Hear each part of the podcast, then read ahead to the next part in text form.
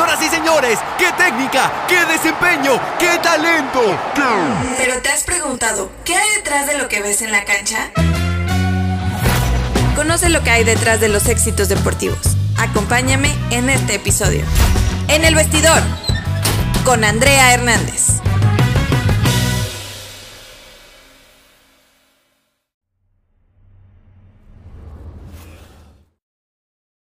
Buenas noches, aficionados de los Gigantes de Nueva York. Estoy de plácemes el día de hoy porque fui invitado individualmente por, eh, por dos eh, expertas del equipo de, de, Nueva York. Por un lado, eh, tenemos a Andrea HN, Andrea Hernández. De hecho, mi esposa se apellida Hernández. No sé si en alguna ocasión te, te, lo mencioné, pero eh, mi, esposa se apellida Hernández. Y, por otro lado, Daniela eh, Salazar, que también tiene un podcast, que querían eh, a platicar de, de, lo que está pasando, del equipo, de las perspectivas que vienen.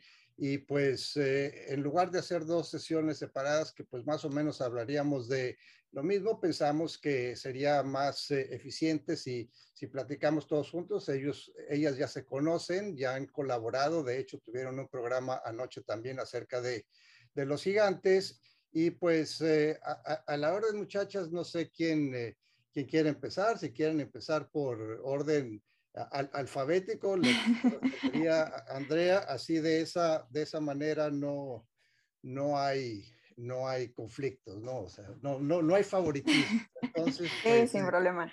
Es un gusto estar con ustedes. Eh, pues bienvenidas. Eh, Andrea, tienes, eh, tienes la palabra a tus órdenes. No, muchas gracias, la verdad, por aceptar la invitación. Es un honor eh, para mí, eh, pues, estar platicando con un gran gigante en esta ocasión, un jugador histórico para nosotros como aficionados de los New York Giants y también es un honor y siempre un gusto platicar con Dani, que también es una experta y es toda una crack eh, en el deporte.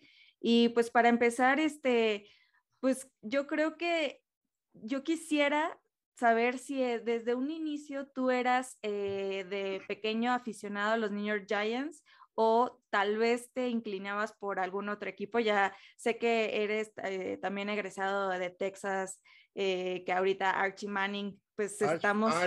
Arch, Manning, no, no, no digas Archie. Ah, bueno, Arch, Arch Manning. Arch. es el abuelo. Claro, claro. Arch, hijo de Esperemos, esperemos que Arch perdón, Arch, este, pues vaya a los gigantes, ese es como nuestra, nuestro último goal, eh, pero a ver, no sé si tú de pequeño ah, tenías alguna inclinación por otro equipo que no fueran los New York Giants, eh, o con el tiempo, pues te fuiste siendo aficionado poco a poco, este, pues al equipo que, que estuviste y que fuiste campeón dos veces en el Super Bowl.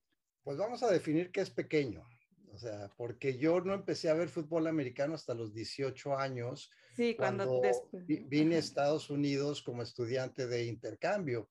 Y, pues eh, en ese entonces el primer partido que vi fue un lunes por la noche entre Arizona, eh, estaban todavía en San Luis, los Cardenales de San Luis en ese momento y los Vaqueros de Dallas. Entonces pues dije, mira, y Dallas era un equipo muy bueno. De hecho, ganaron el Super Bowl en 1977, esa temporada. Y, pues fue, fue el primer equipo que empecé a seguir, el equipo de los, eh, de los Cowboys, de los Vaqueros, o como le quieras eh, llamar. Pero poco a poco la, la vida me fue poniendo eh, veredas, salidas y, y empecé a jugar fútbol americano durante el periodo de intercambio de eso me llevó a tener una beca en la Universidad de Montana. Me cambié a la Universidad de Texas para estudiar ingeniería civil, porque Montana no tenía ingeniería civil. Y ahí eh, recibí dos eh, invitaciones para pretemporada, una de los eh, Vaqueros y otra de Atlanta. Fui con Dallas porque en ese entonces, en 1983, todavía eran un equipo muy, o sea, habían estado tres años consecutivos en el campeonato de conferencia con Tom Landry Y pues yo sabía que tenían a Rafael Septién, que era un extraordinario pateador, eh, pero que dije, si, si voy a tener proyección y voy a tener la oportunidad de quedarme con otro equipo, tengo mejores posibilidades con Dallas. Entonces, la llegada a Nueva York fue circunstancial porque Dallas me cambia al equipo de Baltimore, de los Baltimore Colts, que estuvieron, estuvieron, ahí en 1983, se cambiaron a Indianapolis en el 84-85, o sea que yo soy parte de la trivia, el, último pateador de Baltimore, el primer pateador de Indianapolis. Y ellos eh, optaron por darme de baja en 1986, un entrenador eh, de segundo año, Rod Howard, a pesar de que me fue muy bien en esa pretemporada. Y Bill Parcells eh, me ofreció la, la, oportunidad. No fue inmediatamente, tuvimos un, un par de, de, discusiones, como siempre suele suceder con Bill Parcells, pero al final de cuentas me reporté en la cuarta semana y así fue como empezó mi carrera con los Gigantes de Nueva York. Y es un equipo al que le tengo mucho cariño. Pues ese año terminamos ganando el Super Bowl eh, fue, pasé de, de, estar con el peor, e, del peor equipo de la NFL al equipo campeón, por eso yo cuando doy conferencias a, a, empresas o a grupos, eh, digo que, que no porque te pase algo eh, negativo, algo que te eh, llena de, de, de, porque yo estaba muy triste de salir de Indianápolis. Eh, muchas veces cuando se te... Cuando se te cierra una puerta, se te abren tres ventanas. Y así fue como llegué a los gigantes de Nueva York y pues todavía sigo en contacto con la, perdón, con la organización, en particular con los dueños. Yo tenía una excelente relación con Wellington Mara, eh, buena relación con John, su hijo, con Chris, que todavía están ahí, Frank. Y pues eh, así fue como empezó mi relación con, con los gigantes de Nueva, York. Obviamente fueron seis años eh, que estuve ahí, cinco con Parcells, en los cuales ganamos dos campeonatos. Estoy, estoy así como hasta embobada escuchando, pero una de mis preguntas quizás sería eh, inclinada a lo que comentabas de Parcells, porque personalmente eh, la filosofía que él tenía, eh, todo esto que, que, que, él hizo, ¿no? Y también Belichick, de alguna manera, que Belichick sabemos que alumno de, de Parcells en muchos sentidos. Me gustaría como preguntarte cuál fue tu experiencia, eh, tanto como jugador como como persona, con, con Bill Parcells, todos esos años que, que estuviste con él, eh, su filosofía, ¿no? Ahorita mencionaste un poquito de, de, lo que quizá te dejó, pero en todos esos años, ¿cómo, cómo fue vivir con, o, o, trabajar directamente con Parcells, con Belichick, con ese staff?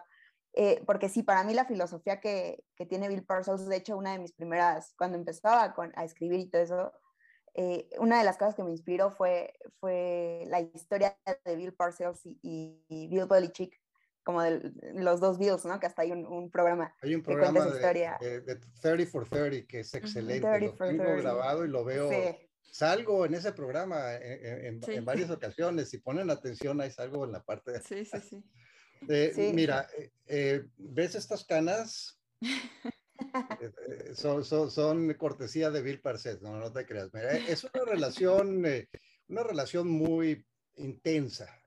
así se puede definir el, el, interactuar con Bill Parcells. Bill Parcells es una persona intensa, una persona que es un extraordinario, extraordinario líder, extraordinario coach. O sea, el simple hecho de que él tomó cuatro franquicias perdedoras y las convirtió en ganadoras en equipos de playoffs.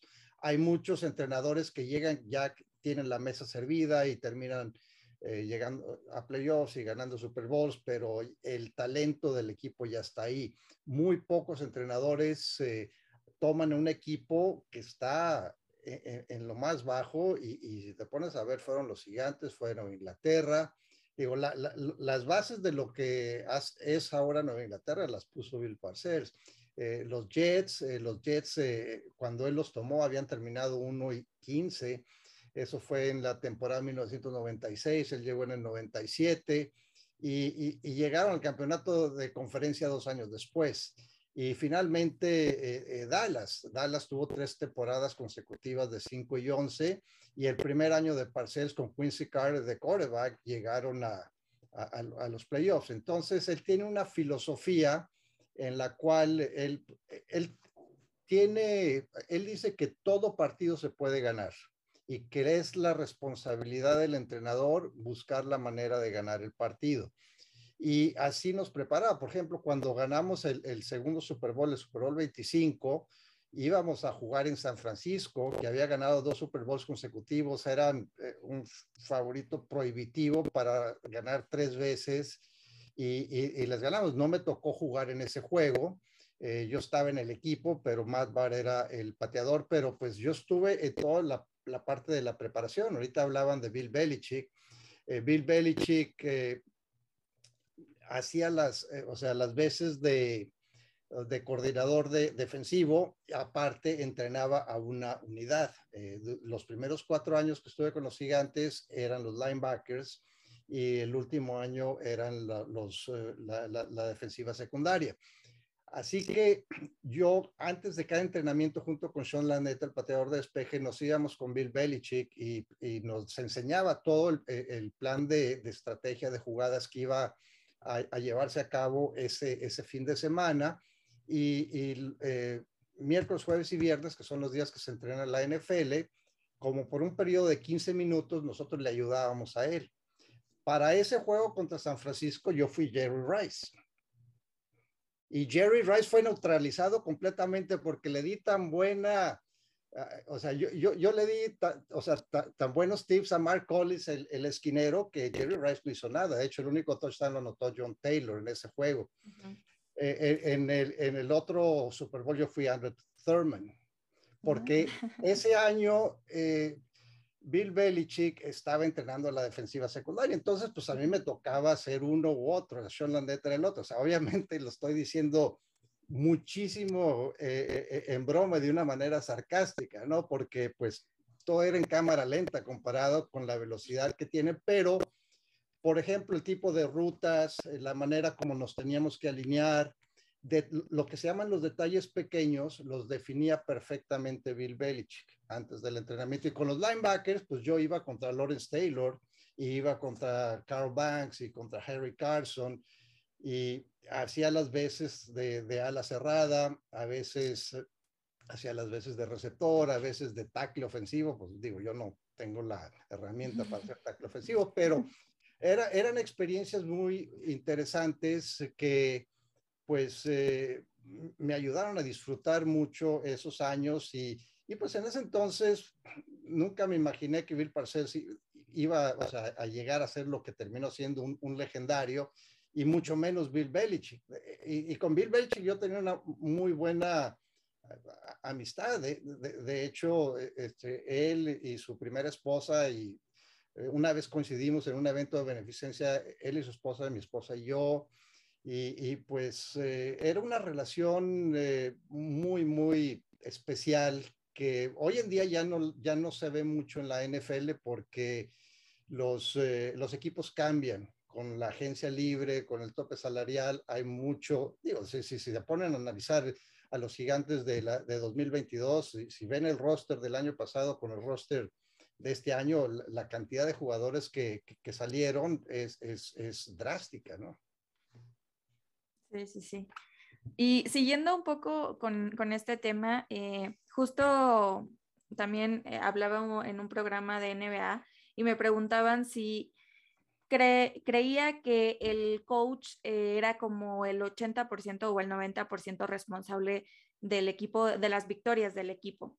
Yo dije que en parte sí, porque hay, hay jugadores que tienen tanto talento, pero no alcanzan a desarrollarlo eh, y necesitan como un líder. No sé qué piensas tú que estuviste con estos eh, líderes como Bill Parcells, como Belichick, que hicieron franquicias eh, ganadoras y que también estuviste rodeado de jugadores de tanto talento, un Lawrence Taylor que es ahora un mítico en la franquicia de, de, los New York Giants. ¿Cómo, cómo crees realmente los coaches tengan que ver mucho más eh, en el desarrollo de estos jugadores en, su talento o es un 50 y 50? Es, mira, e, e, es, e, es, la combinación, es la, es la suma, como dicen, eh, la, el total es, es mucho mayor que la suma de las partes. Es un dicho que hay acá en Estados Unidos. O sea, dos y dos no son cuatro, dos y dos son ocho. Eh, o sea, tienes, eh, la, o sea, tienes que tener un buen entrenador que tenga que eh, moldear, como dices tú, a los jugadores, encaminarlos, prepararlos, anticipar todo lo que va a venir durante el partido, enseñarlos, mejorar sus técnicas y tienes que tener talento. Un buen coach sin talento no va a ganar y un jugador muy talentoso sin un buen coach tampoco va a ganar. Entonces es la combinación de, factores, es el hidrógeno y el oxígeno. Eh, ah, son elementos que por separado son muy importantes, pero que juntos H2O eh, forman, eh, o sea, el agua y, con eso es el, te digo, la, la sustancia más importante que hay en la vida, si, si no, pregúntenles a los de Monterrey. pero, pero no, eh, eh, digo, fuera de broma y fuera de, de, de, sarcasmo, es, es, la combinación de, factores. Por eso la gente que dice, ah, no, o sea, eh, o sea Tom Brady fue y ganó un Super Bowl en Tampa, él, era la razón. El mismo Tom Brady lo admite. Si, si ven, su, él tiene una serie que se llama The Man in the Arena, que es buenísima y en el cual él describe todo lo que, lo que Bill Belichick hizo por él y cómo lo formó como, como, jugador, cómo se reunían todos los martes a las 6 de la mañana y, Bill Belichick le digería la defensiva rival. Le dijo, esto es lo que vas a ver, esto es lo que te van a presentar. Entonces, pues imagínate tú un jugador con el talento de Brady, con su competitividad, eh, y teniendo ya una preparación de ese nivel, pues obviamente se creó algo que fue muy, especial. Y eso sucedía también con, con los gigantes de Nueva York y con los equipos de, de, Bill Parcells, eh, con los gigantes y después de los gigantes. Sí, sí, sí. Mm. Y justo ahorita Andar mencionó un poquito de, de cómo, cómo era antes, ¿no? La, como el juego, la mentalidad también eh, que se tenía y que se tiene ahora, ¿no? De cómo influyen los, eh, los, estos factores que mencionan. Pero yo tengo esta pregunta de cómo ha evolucionado la NFL como tal, ¿no? Desde que tú jugabas y ahora, que sabemos que es completamente diferente. Y al principio tomamos eh, el tema Arch Manning, que, que se habla de este gran, de la tercera generación y que va a ser este, gran jugador, ¿no? Que parece, ¿no? Se, se prospecta que va a ser este gran jugador que va a tener como el talento de, los tíos quizá y, la movilidad y todo lo que tienen los, los corebacks actuales. Entonces, nada, más quería, quería preguntarte, ¿cómo ves tú esta evolución desde que, que tú estás dentro de la liga y, y, lo que se ve ahora, ¿no? Que, que, bueno, Tom Brady, Aaron Rodgers, quizás son, son los últimos corebacks de, de la escuela un poco, bueno, de la década anterior, y, y, los que son ahora, ¿no? que Russell Wilson quizás estuvo en esa transición y es la mezcla de todo. Y, pues Patrick Mahomes, ¿no? que fue el, eh, el que sigue con, con, este nuevo estilo de juego, con Josh Allen, con Lamar Jackson, que, que son corebacks completamente diferentes. Pero en general, ¿tú cómo ves esta transición en, a nivel físico y en el, en el juego y también en lo mental? Porque también impacta de alguna manera en cómo se paran las defensivas, ¿no? De cambió completamente las defensivas. ¿Cómo, ¿Cómo lo ves tú ahorita? la, NFL ha evolucionado y va, a continuar evolucionando. Mucho tiene que ver eh, el, tipo de jugadores que, están disponibles desde high school hasta el colegial y hasta el profesional y la manera como ellos aprenden. Ahora los, eh, los jugadores en high school ya, ya tienen eh, ofensivas mucho más sofisticadas que las que había en universidades hace 20, 30 años y los jugadores que están en universidades tienen pues sistemas que, que, se han ido incorporando al juego de la NFL. Cuando tienes un coreback como Patrick Mahomes que eh, corría un estilo muy particular de ofensiva, cuando él estaba con Cliff Kingsbury, que es ahora el entrenador en jefe de, de Arizona, pues Andy Reid que es discípulo de Bill Walsh, fue muy inteligente eh, en adaptar ciertos, eh, ciertas jugadas, eh, ciertas filosofías e incorporarlas a su, a su ofensiva, porque pues sí, sigue habiendo corebacks que, que, van a retroceder y que van a pasar. yo, Herbert, por ejemplo, es, es un ejemplo de ellos. Él tiene mucha movilidad también, pero no es un coreback al estilo de, de Patrick Mahomes o, al estilo de Lamar Jackson o, de Russell Wilson. Eh, el mismo Tua Tago Bailoa también es un coreback que, que, es más bien de, de, bolsillo de retroceso. Entonces, hay cabida para los dos estilos. Ahora, la NFL ha cambiado, pues desde el hecho de que antes eh, eh, los equipos se mantenían juntos. había el aspecto de, de la agencia libre que mi generación lo, lo consiguió. En 1987 eh, tuvimos, nos fuimos a huelga.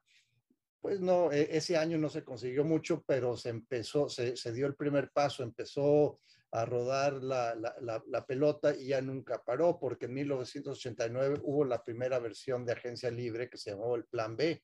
De hecho, yo fui de los jugadores que, que estuvieron en ese Plan B que en el plan B lo que eh, constituía era que protegías a ciertos jugadores y otros podían ser agentes libres, pero el equipo podía proteger a otros cuyo contrato había terminado. Y eso llevó a una demanda de parte de Freeman McNeil y después de Reggie White que abrió el paso para la agencia libre. Y con, y con el cambio de, de, jugador, o sea, con la agencia libre, con el tope salarial que empezaron en 1993, cambió radicalmente eh, lo que es ahora la, la NFL. Entonces, eh, los jugadores por lo mismo han evolucionado, ya hay más oportunidades en el aspecto de, juego. Eh, ha, cambiado mucho la alimentación, ha cambiado mucho eh, los estadios. O sea, yo llegué a jugar en estadios que era tierra pintada de verde. Y, o sea, y los estadios artificiales era, eran cemento con un pedacito de alfombra verde y, pues por eso muchos jugadores se tronaban rodillas. Yo estoy muy averiado de la espalda, pero pues bueno, o sea, era lo que era entonces. Antes eh, entrenabas eh, entrenamientos eh, dos veces al día golpeando con indumentaria completa durante 10 días. Ahora pues es cada tercer día y solamente una vez al día, ¿no? Entonces, la, NFL ha evolucionado mucho. Tenemos el caso, por ejemplo, de, Lawrence Taylor, de los Gigantes de Nueva York. La, la, ofensiva que prevalece hoy en día es la ofensiva con un corredor y con tres receptores. Esa ofensiva nació gracias a Lawrence Taylor, porque antes de Lawrence Taylor eran dos corredores, o sea, un corredor, un fullback y una ala cerrada cuando empezó Lawrence Taylor, eh, no había manera de bloquearlo. Primero lo querían bloquear con un corredor, después con una cerrada, después con un tackle y tuvieron que, Joe Gibbs creó la posición que se llama H-Pack para bloquear eh, específicamente a, Lawrence Taylor y, ahí nació la ofensiva, ese es personal 12, eh, que es un corredor y dos alas cerradas pero de ahí nació la ofensiva con un solo corredor que fue evolucionando a lo que es ahora una ofensiva con tres receptores y, es lo que más se usa ahora, ofensivas con, con tres eh, receptores con, o con dos alas cerradas, aunque hay equipos como San Francisco que están regresando eh, back to the future, como dicen, ¿no? Eh, y usan más la posición de fullback, que para mí es una posición que, que va a tener mucho auge en, los próximos años. aquí tenemos ya saludos de Ana Polar, pues su, su amiga, su, tu jefa, Andrea. Eh, Alex Pasalgua Chávez eh, las manda a saludar y Jazmín Ramírez eh, también, que, que, es muy buen panel. Entonces, pues, no sé si eso contesta tu pregunta con, la, con lo de la evolución, porque, pero es, es, una, es una serie de, de, de sucesos, una serie de, de cambios que se dieron a través de los años que poco a poco han ido modificando la manera como se juega, o sea, el tipo de corebacks, el tipo de receptores, eh, el tipo de corredores. Bill Walsh, por, por ejemplo, eh, eh, él puso, o sea, empezó a desarrollar los corredores que, que, recibían pases. O sea, él no, él no corría mucho, pero alguien como Roger Craig eh, eh, tuvo mil yardas por pase y mil yardas por tierra, ¿no? Entonces, esa evolución ahora ya se ve con, con eh, corredores como James White, que, que es, o sea, ustedes lo vieron en el Super Bowl 51, que fácilmente pudo haber sido el jugador más valioso de ese, de ese Super Bowl. Sí, sí. Y ya para empezar como adentrarnos un poco al tema de los Giants, porque pues no podemos perder la oportunidad de estar contigo y no hablar de, de nuestro equipo. Eh, pues ya sabemos que tú tuviste grandes temporadas, hubo grandes temporadas eh, pues de hace muchos años eh, ganadoras y Dani y yo también pues vimos temporadas ganadoras eh, viendo el Super Bowl 42, el 46, haciéndonos fans en esos Super Bowls y adentrándonos todavía más a, esta mística del, equipo. Pero hubo ya después unos años perdedores, frustrantes.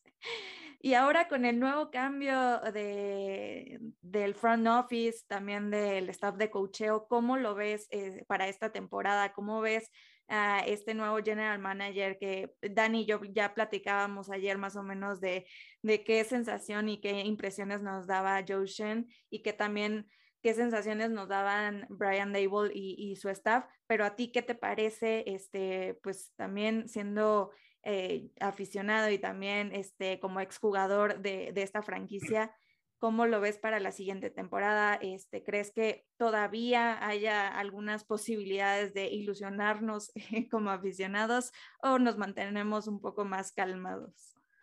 Pues yo siento que, el equipo va a mejorar. Yo siento que David Gettleman eh, arruinó eh, la franquicia. Él tomó la, o sea, e, e, el cargo de gerente general cuando despidieron a, a, Jerry Reese. Eh, en el año en que, eh, que, despidieron a, ya no recuerdo más o menos eh, qué fue, pero, o sea, ahorita, o sea, Jerry Reese en el 2017, 2017, Fue, fue cuando dieron de baja a, a Jerry Reese y, y las, las decisiones de, de, de David German han, han, sido, o sea, fueron fatales desde la, o sea, la decisión de, de, de, Shermer como entrenador en jefe, de Joe Judge, obviamente ninguno de los dos funcionaron.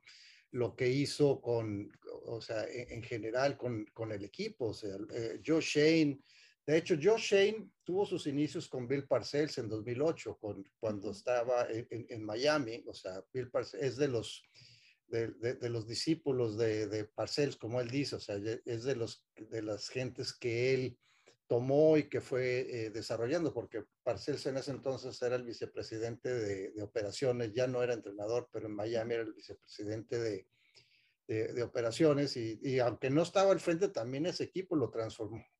Pero de hecho, creo que el, el, el, único título de división que no ganó Nueva Inglaterra lo, lo ganó Miami cuando Parcells era el presidente. Eh, eh, eh, pero, el, o sea, Josh Shane para mí, pues heredó un equipo con muchos huecos, con una línea ofensiva que, que en los últimos, no sé, cinco o seis años ha sido atroz, que tenía problemas de, de, topes, de tope salarial. de hecho, cuando Josh Shane eh, llegó, pues tuvo que hacer una, una, una limpia, o sea, la, la, cantidad de jugadores que eh, Logan Ryan, eh, Bradbury, o sea, jugadores que, que, que, firmaron con, David Guerra, que eran buenos jugadores, pero que pues el equipo no podía aceptar e, esos salarios, pero lo que a, a, mí me pareció que, que Shea tomó medidas muy complicadas, pero muy necesarias el equipo eh, no lo veo todavía eh, con capacidad de, llegar a playoffs porque tiene la, gran incógnita en la posición de, de, coreback. Yo recuerdo cuando seleccionaron a Daniel Jones con, una sexta, con, la, eh, con, la sexta global en el 2019, o sea, pensé que si querían un lo pudieran haber escogido cuando tenían también la 17 ese año, pero se, se apresuró y había había otros eh, eh, eh, jugadores que hubieran beneficiado mucho más al equipo. O sea, creo que Josh Allen, no el Josh Allen coreback, sino Josh Allen de, ala defensiva que está con Jacksonville, estaba disponible. Y, y, así tomó, o sea, por ejemplo, Andrew Thomas, necesitaban un tackle, pero no era ni con mucho el mejor tackle disponible de esa, generación. Jerry Wills ha sido un, extraordinario tackle en Cleveland.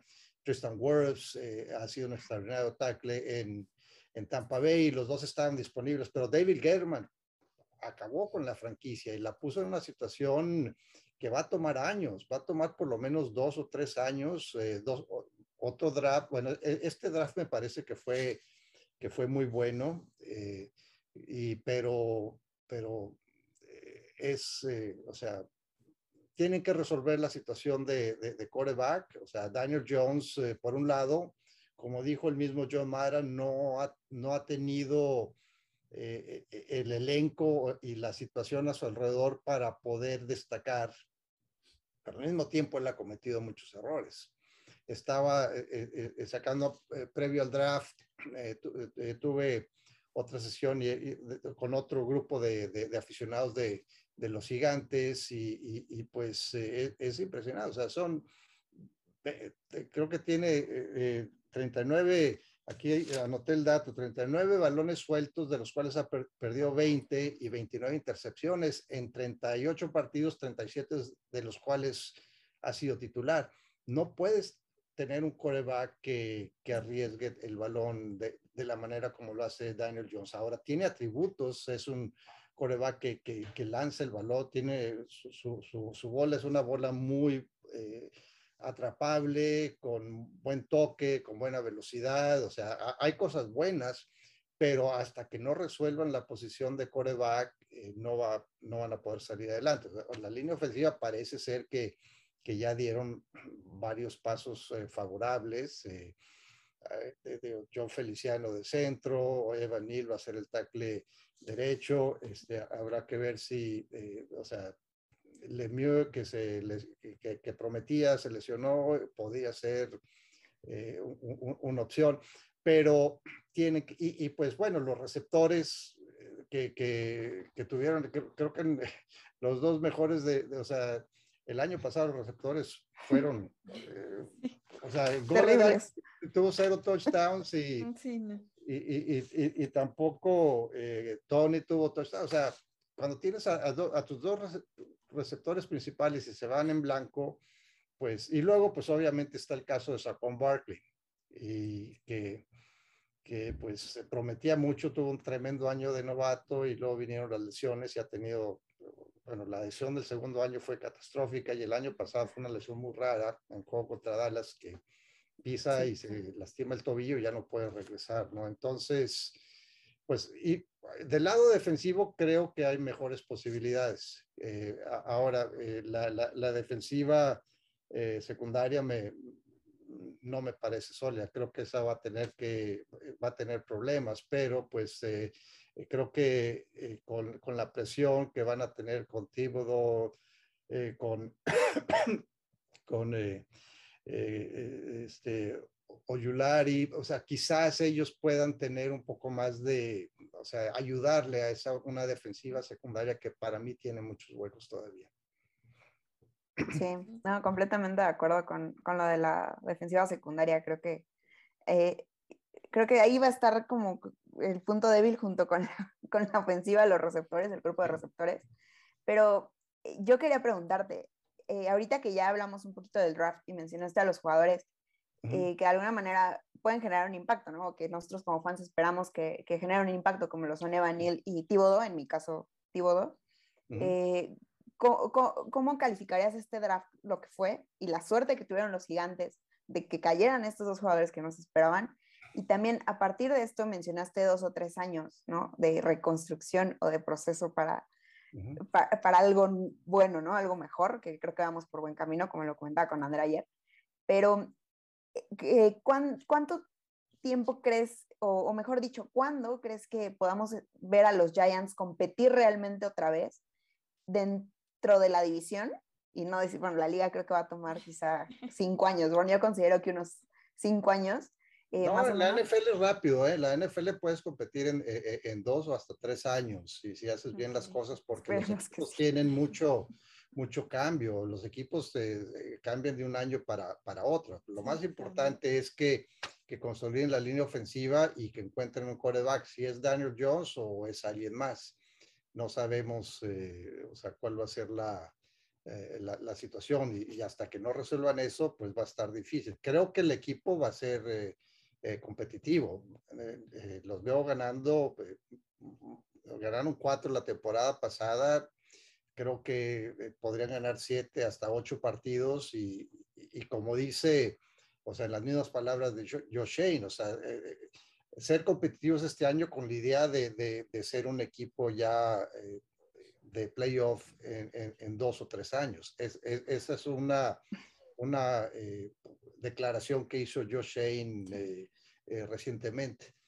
Así que, pues, en ese momento, pues, el talento no lo tienen. O sea, tú comparas el talento que tienen otros equipos que, o sea, los, dentro de la división, equipos, Filadelfia se armó muy bien, Dallas, pues eh, tiene un, equipo más fuerte, Washington para mí es un desastre, eh, eh, pero fuera de la división tienes equipos, están muy lejos de Green Bay, están muy lejos de, Tampa, están muy lejos de San Francisco, están muy lejos de, Los Ángeles, de los Rams, entonces para llegar a ese nivel que al final de cuentas es tu objetivo. Tu objetivo es, es eh, empiezas cada temporada con la idea de ganar el Super Bowl.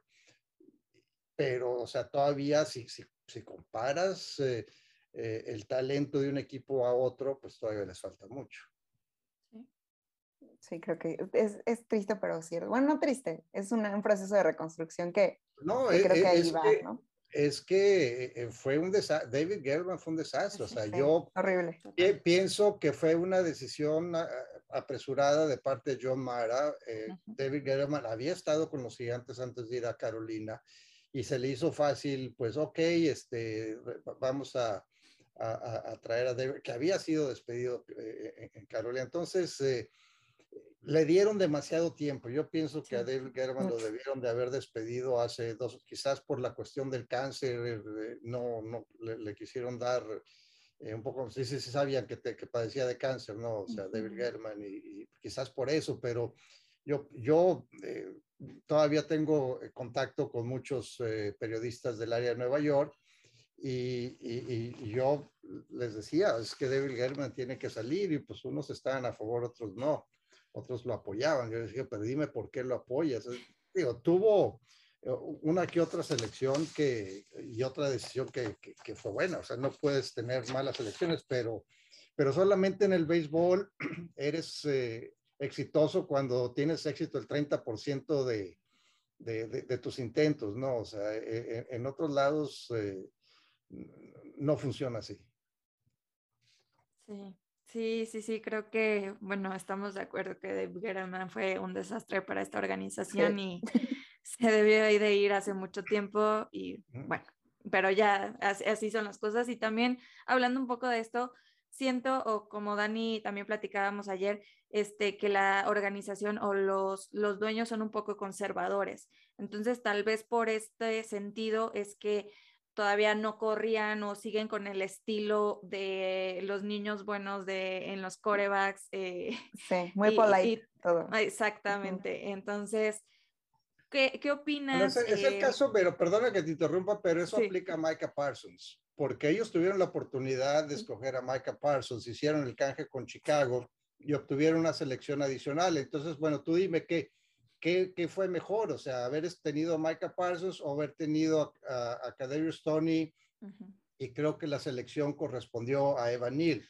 Bueno, e, el tiempo no, nos dará la respuesta, pero Micah Parsons ya demostró que, que, es un jugador que puede cambiar los partidos. Uh, Stoney pues, quizás dé resultados, Evan Neal pues no sabemos, pero Micah Parsons fue una realidad. Y, y la, la, razón por la que no quizás no lo escogieron o, ni siquiera lo consideraron fue porque había tenido unas acusaciones en Penn State de, que, que, al final de cuentas no fueron comprobadas y, y ya quedó exonerado. Y ahora con, con, Dallas no ha tenido ningún problema, ni dentro ni fuera del campo, y es un terror, o sea, es un jugador que, que, que, lo pueden colocar en, varios, en varias posiciones y que es desequilibrante. Entonces, pues yo les pregunto a ustedes, ¿qué fue mejor, haber tenido a Micah Parsons o haber a Cadero Stornon y a, Evan Neal? ¿Qué, es lo que terminó siendo, correspondiendo a ese canje? Pues ya como, como está, este, ya vimos jugar y ya sabemos lo que demostró Micah Parsons, pues sin duda Micah Parsons era la opción. Pues eh, nada más, o sea, yo espero y tengo todavía esa ilusión de que Evan Neal pueda también ayudarnos un poco en el equipo. Cada Tony la temporada pasada, o sea, desapareció, no hizo nada, no teníamos receptores este, la temporada pasada, entonces sí fue un desastre y fue pues una mala selección. Eh, eh, yo espero que este año pueda demostrar algo y pueda como callarnos a todos y decir, bueno, aquí, aquí estoy yo, aquí puedo hacer algo diferente, pero pues sin duda Micah Parsons pues era la opción. Pero va lo que tú decías de, de, lo conservador de la organización, que, que se fijan mucho, pero por otro lado se, seleccionaron, ¿cómo se llama? Andrea Baker, el, el, el, el esquinero este que terminó asaltando Ah, ¿De Andrew Baker? Sí, de Andrew Baker, sí, sí. Y, y, o sea, nunca sabes, o sea, nunca sabes y es, y es, y es muy difícil eh, eh, eh, anticipar cómo va a funcionar un jugador en, con base en lo que hizo en el colegial. O sea, sí. como, como, dices, sobre todo en la posición de, de coreback, que es la más difícil de evaluar, pero pues también las, todas las posiciones en general. O sea, hay ciertos jugadores que pues tienen mejores posibilidades de tener éxito, pero al final de cuentas el draft es, es un albur. Sí, no, y, y, ahorita me vino como a la mente este tema de, eh, de que sí, la organización es muy conservadora, muy, muy polite, como que tienen muchos estatutos, ¿no? Que, que los sepamos todos o no, creo que se, se ven, eh, desde lo de la expansión eh, a otros países, que creo que no ha sido una de las franquicias que más lo, lo, ha impulsado hasta ahorita, que regresan a Londres, ¿no? Después de algunos años. Pero también está esta situación de, como el caso de Tony, que es, yo siento que hay muchos jugadores que llegan a Nueva York y la ciudad se los come, de alguna manera. No sé, no sé si, si me explico, porque no sé si es el hecho de jugar en Nueva York. Así lo cantó Frank Sinatra, if you can make it there, you'll make it everywhere. You'll make it anywhere, yeah. Sí, entonces es como, como raro que, que haya tantos jugadores de Nueva York desde Odell Beckham Jr. y todo el escándalo que, que hubo ah, eh, en esa generación, ¿no? De que si fiesta, que si escándalo, lo que sea. Y ahora, pues, pues no sé, ¿tú qué opinas de, de esta situación que, que, se ha visto en los últimos años eh, en, en, los gigantes, de jugadores grandes que a lo mejor la ciudad se los come, ¿no? De una u otra manera y es como, como algo que persiste y Tony es el último eh, la última víctima, ¿no? Por decirlo de alguna manera. No, es que e, es, eh, son muchas distracciones. El simple hecho de la prensa, o sea, cuando, cuando yo jugaba eh, en Indianápolis, teníamos tres, cuatro reporteros al final de, de, los entrenamientos. O sea, bueno, los reporteros entraban a una hora más o menos a mediodía, cuando era la hora de la comida. Entraban tres, cuatro. Ahora entraban 20, 25. Entonces muchos jugadores eh, que, que, fueron a playoffs decían es que esto es como si fuera de playoffs y olvídate, durante los playoffs entraban 200 y, y, eso pues eh, muchas veces tú te alaban, si te empieza a ir bien te alaban y tú te la crees y te empiezan a invitar a, a, fiestas, a, eventos, digo, e, ese año que ganamos el Super Bowl, pues eh, yo me invitaban a, todo tipo de, de eventos con, eh, digo, eh, estuve con artistas de cine, cantantes famosos, ahí, este, digo, ellos querían estar con nosotros más que nosotros estar con ellos. Era a, ese grado, entonces, pues sí, no, la, tendencia natural es de que, te, que se te suba a, a, la cabeza y que pues eso te cree distracciones y no te enfoques en lo que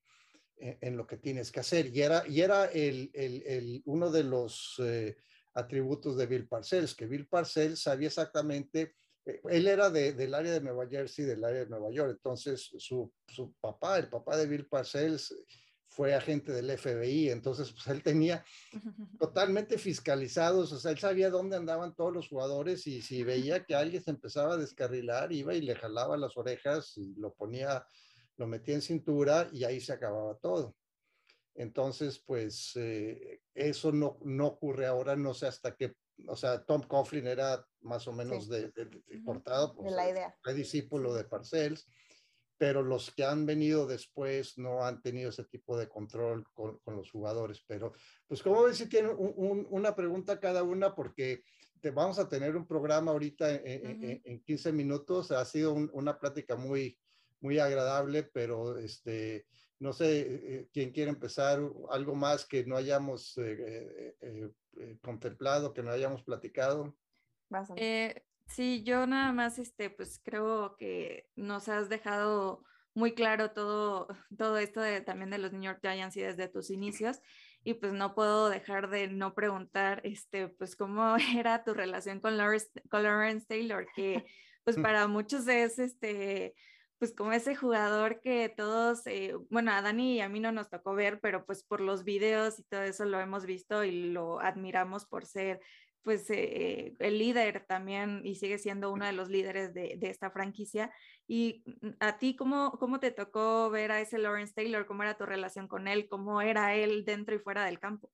Eh, Lawrence Taylor era un extraordinario compañero y yo me llevaba muy bien con él. Él me invitaba, en, en pretemporada nos íbamos a jugar golf Lawrence Taylor, Jeff Rutledge y yo, o sea, los tres, y, era, era muy divertido y, y, era, Lawrence era del equipo de gol de campo, él estaba de, de mi lado izquierdo y el otro lado estaba eh, Harry Carson, entonces nadie entraba por ahí, o sea, tuve los dos miembros del Salón de la Fama de esa generación de los gigantes eh, eh, eran mis protectores y, pues teníamos juntas y teníamos una relación eh, muy personal. Y hasta la fecha, cuando nos vemos en reuniones, eh, eh, de hecho, cuando tuvimos la reunión de, de en, que fue en 2011, los 25 años, fue un partido el lunes por la noche contra, contra los Rams de que estaban en San Luis.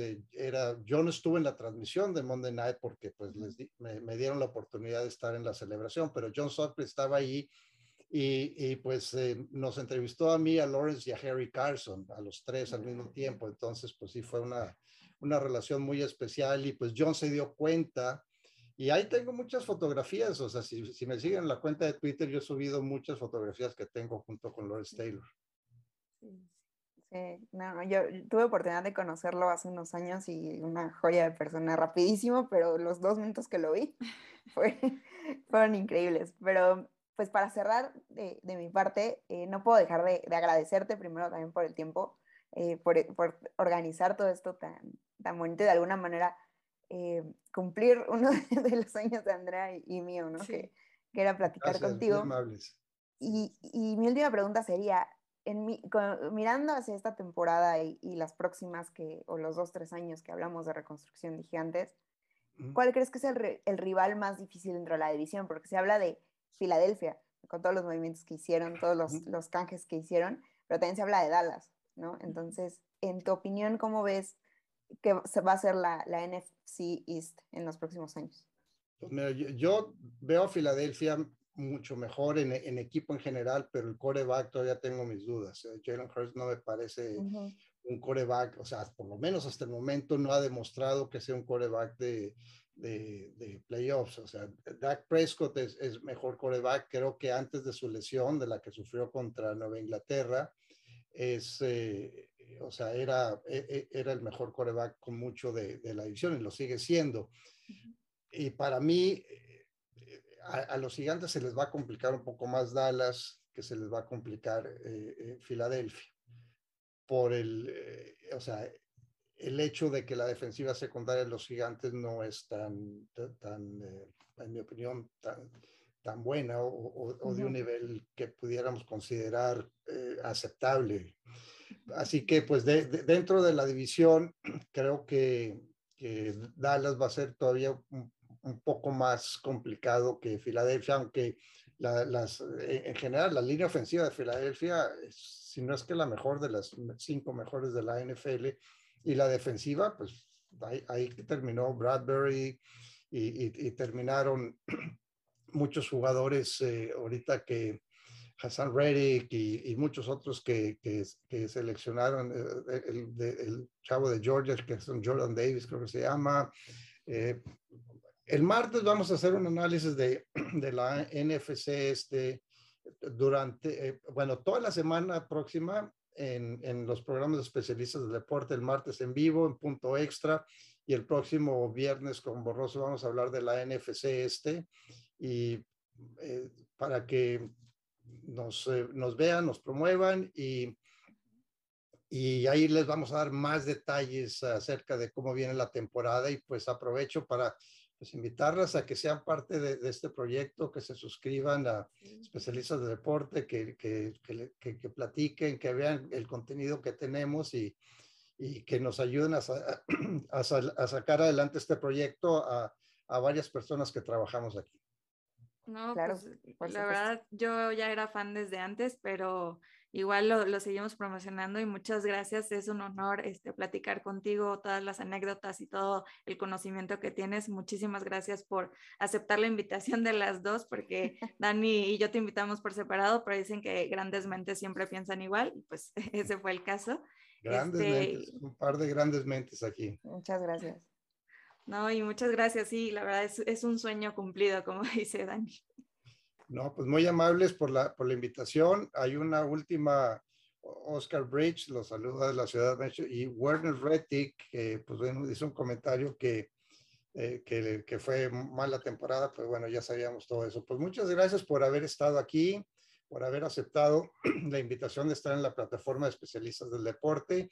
Y pues sin más, eh, van a tener el, el video de esta, de esta transmisión, se los vamos a hacer llegar y pueden... Eh, eh, ponerlos en sus respectivos podcasts o programas o como lo quieran usar. Pues muchas gracias, eh, Daniel, Andrea, muchas gracias a la gente que nos acompañó y pues nos vemos en la próxima transmisión.